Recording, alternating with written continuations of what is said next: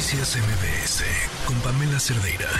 En plena temporada navideña, transita por nuestro país, avanza por nuestro territorio una nueva caravana migrante con el objetivo de cruzar a los Estados Unidos. Se trata de muchísimos migrantes, seis mil se calculaban inicialmente, incluso familias completas entre ellos, que han decidido dejar sus países de origen para buscar pues mejores oportunidades de vida y en otros casos para huir de la violencia. En la línea telefónica tenemos a Paris Lezámales, director de operaciones del Pozo de Vida y miembro de la mesa directiva de Esperanza Migrantes. Paris, ¿cómo estás? Buenas tardes.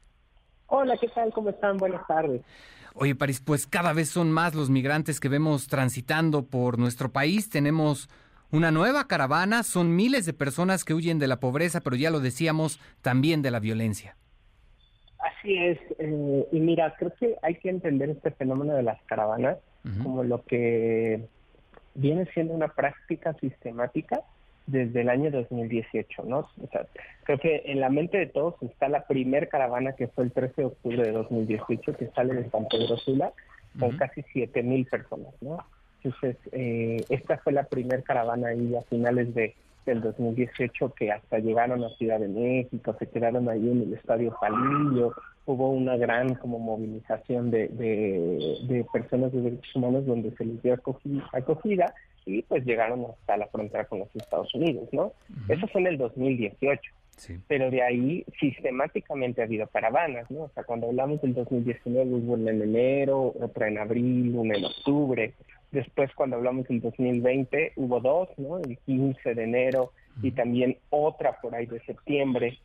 Después en 2021 hablamos de que hubo tres más, ¿no? Entonces, eh, en ese sentido, este fenómeno de las caravanas ha sido como ya una manera muy recurrente y recientemente, pues eh, la del año pasado fue caravana de víspera de Navidad, eh, justamente en el 2022 que sale de Tapachula con alrededor de 8 mil personas eh, y no llegaron a la frontera. Y pues este año se repite el fenómeno, ¿no? de, de la caravana de, pues en vísperas de Navidad, salen de Tapachula nuevamente intentando llegar hacia los Estados Unidos. Entonces, este fenómeno no es, no es de esta vez, es una cosa que se repite como ya frecuentemente y tristemente eh, la, la medida que ha tomado el gobierno al inicio sabemos que fue muy de contención, ¿no? O sea, de parar estas caravanas, pero esta confrontación era tan mediática que eh, pues exponía mucho las violaciones de derechos humanos. ¿no? Entonces, ahora lo que está haciendo el gobierno desde hace un, tiempo es dejar pasar las caravanas y eh, lo que está haciendo es a la gente que se va quedando rezagada, a esos detienen. Entonces, eh, pues en este momento sabemos que esta caravana surge con entre 5.000 y 6.000 personas eh, algunos se fueron a un dato muy grande de 10.000, la verdad es que yo no creo que hayan sido más de 6.000 personas, pero eh, eh, cuando surge, ¿no? Ahí el, 24 de diciembre. Pero el día de hoy sale el presidente a decirnos que ya son como unas 1.600, entre 1.500 y 1.600 personas. Y para muchos fue muy escandaloso, fue como de, no, pero ¿por qué no? O sea, como están maquillando las cifras, ¿qué crees que yo creo que no? Y tiene una explicación muy lógica porque de estas, eh, ellos también dieron la información de cuántas personas rescatadas, y voy a poner el rescatadas entre comillas, porque pues no estaban siendo víctimas, ¿no? O sea, tú rescatas a una víctima. Estas personas no están siendo víctimas. Y tenemos que cuidar mucho este discurso porque el gobierno mexicano ha decidido nombrarnos como víctimas. Ojo, las víctimas en México, la ley de víctimas dicen que una víctima tiene derecho a obtener papeles de residencia en el país. Entonces, si les llamamos víctimas, tienen derechos de víctimas y uno de esos derechos es quedarse en México. Pero el gobierno ha decidido llamarles rescatadas, ¿no? Entonces, si rescatan a estas víctimas, ellos anunciaron que fueron rescatadas 49 el 24 de diciembre, luego 595 el 25, 629 el 26 y 654 ayer el 27. Entonces, si sumamos estas cifras, son 1.927 personas que fueron detenidas por el Instituto Nacional de Migración para ser rescatadas, pero pues, sabemos que lo que va a pasar es que van a ser deportadas. Entonces, ya tenemos ahí 1927, más las 1600 que dijo el presidente, estamos hablando como de 3600. ¿Y qué pasa con las otras?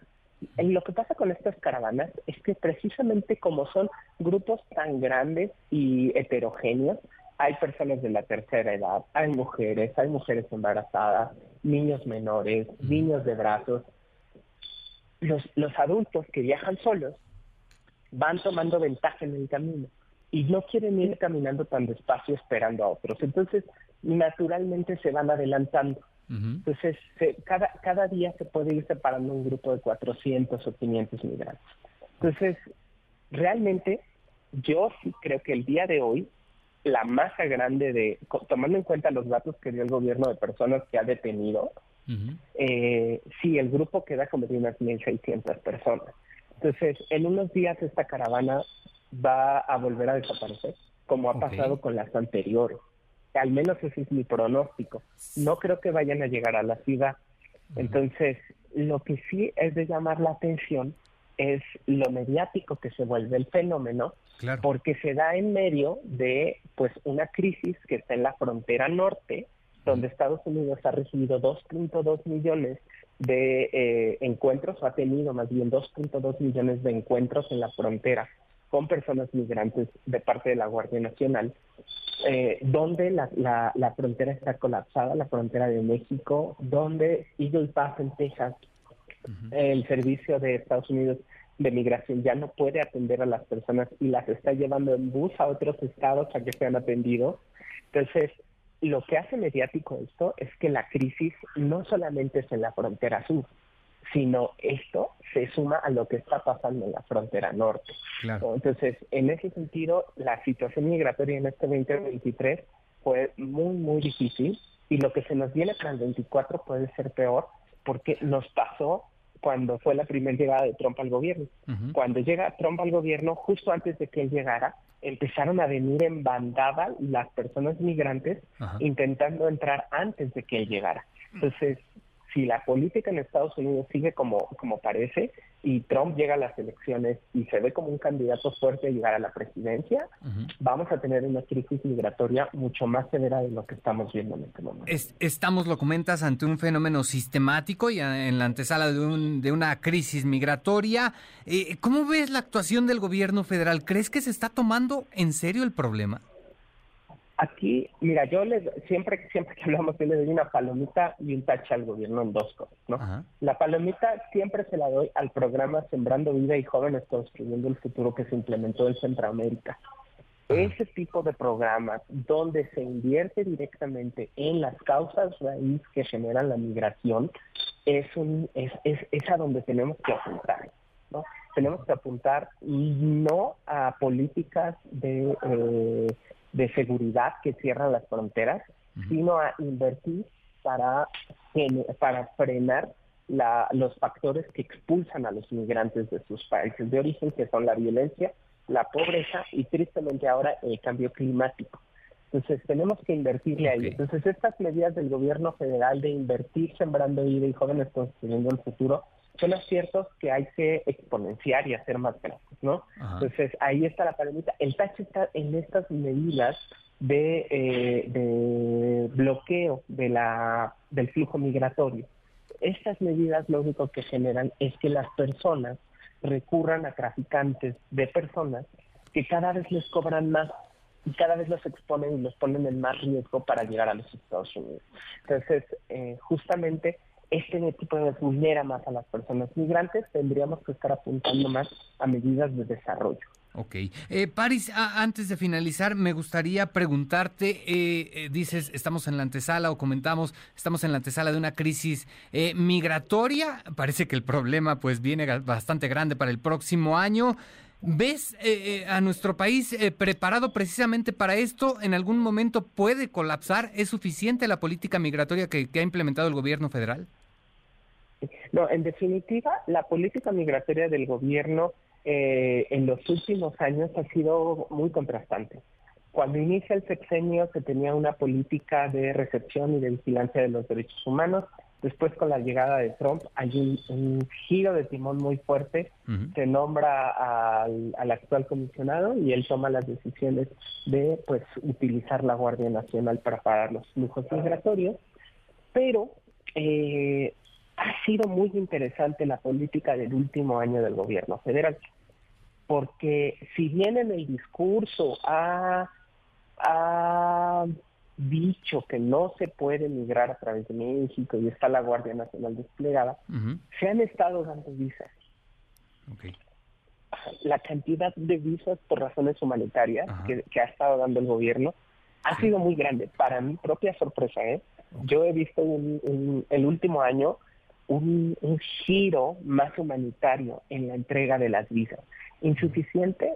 Sí pero eh, a las personas que inician su trámite en la Comar, aunque no lo hayan terminado, ya se les está dando una visa por razones humanitarias, lo cual les da acceso a muchos derechos.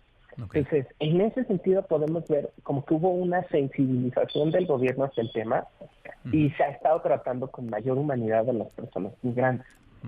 En, ese, en, ese punto yo sí le doy un acierto a la política local. Lo que nos gustaría ver es que hubiera una congruencia entre esto que están haciendo y lo que dicen, ¿no? Pero sabemos que es difícil, ¿no? E, e, e, ese tema es complicado.